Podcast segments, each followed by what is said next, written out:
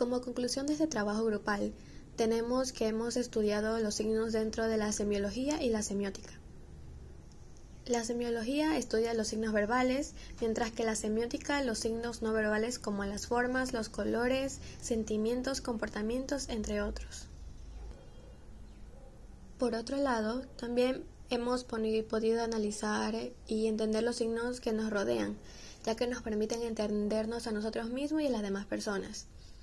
También nos permiten distinguir actitudes y momentos que facilitan la comunicación con nosotros mismos y el resto del mundo. Al final, tenemos en cuenta que los diversos lenguajes que usamos a diario eh, nos ayudan desde un estado de ánimo hasta la forma de vestir. Nos ayudan en la manera de que podemos entender a las personas. También el momento de caminar y expresarnos verbalmente. Estos son los principales factores que nos permiten conocernos y reconocernos en distintas situaciones. Y esos son los mismos signos los que nos llevan a enfrentarnos a las problemáticas que se presentan al momento.